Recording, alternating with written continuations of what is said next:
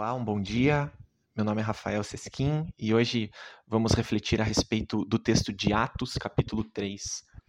Atos é um livro que me chama muito a atenção e que mexe muito comigo, porque ele traz essa perspectiva do primeiro movimento missionário da igreja é, após a morte e ressurreição de Jesus.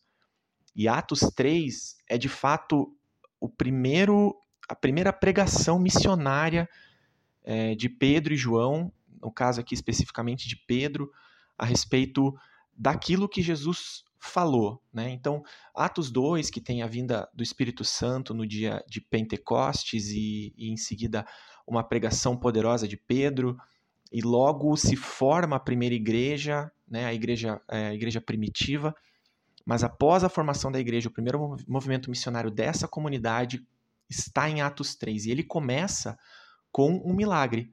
O milagre da cura de um aleijado. Um aleijado que todos conheciam, né? todos da região conheciam aquele aleijado que sempre estava no pátio, na porta do templo. É, e então Pedro e João eles executam, né? Eles em nome de Deus fazem com que esse com que esse aleijado volte a andar isso é reconhecido por todo o povo. Todo mundo olha aquele aleijado que não estava só andando, né? ele estava saltando, dançando, estava usufruindo desse milagre que, que Pedro e João fizeram através de Deus. É, e veem nisso e reconhecem. E esse milagre abre uma porta para a pregação de Pedro, essa primeira pregação de movimento missionário na Bíblia, no Novo Testamento após é, a morte e ressurreição de Jesus. E, e a pregação de Pedro ela é muito simples, ela é plano de salvação.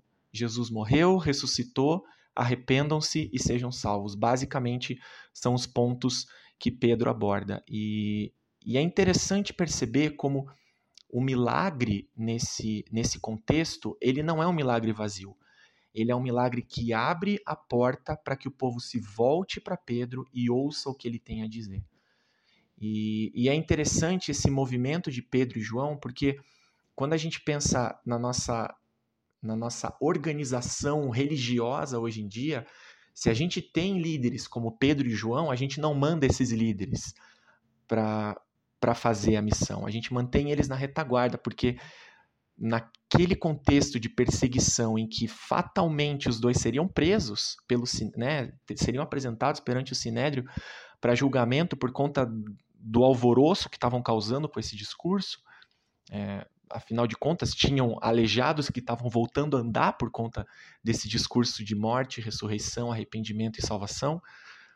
É, sabendo disso, dificilmente a gente mandaria Pedro e João para a missão. A gente manteria eles na retaguarda como anciãos, como é, pessoas que estariam preparando os missionários.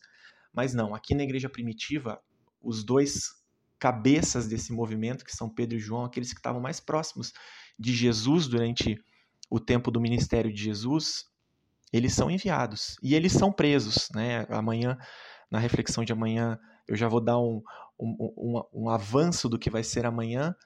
É, eles são presos, são apresentados perante o Sinédrio, né? E, mas isso não intimida Pedro e João. Né? Eles continuam durante todo o livro de Atos pregando a respeito dessas coisas. Eles são presos e eles são soltos, eles são açoitados, e é uma constante nesse movimento missionário de Pedro e João, no início desse ato, desse movimento missionário em Atos, é, essa persistência no plano de salvação.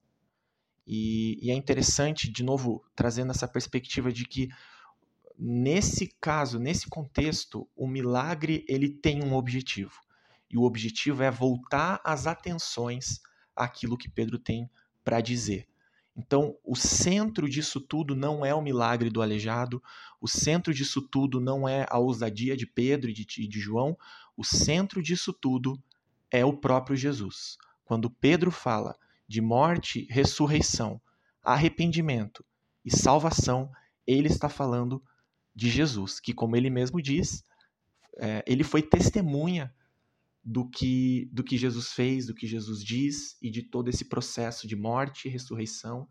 Eles mesmos passaram por esse processo de arrependimento, né? quando, quando Jesus desafia Pedro a respeito né? Tu me amas? E Pedro diz, sim, te amo.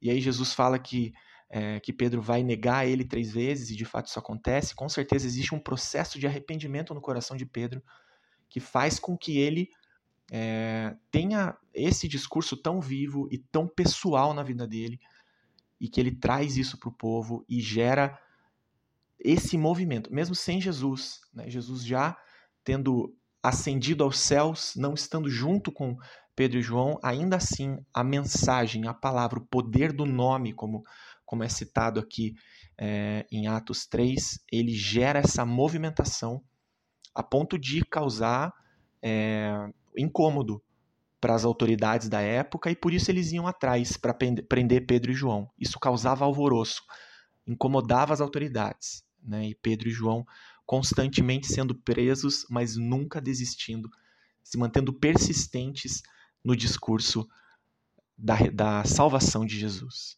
Então, é um grande exemplo para nós hoje, né, de nos mantermos sempre é, persistentes nesse, nesse discurso e sempre aproveitar aqueles pequenos milagres, aquelas pequenas situações do dia a dia em que o foco se volta para o que a gente tem para falar e não desperdiçar essas oportunidades falando a respeito dessa mensagem muito simples: morte, ressurreição, arrependimento e salvação através de Cristo.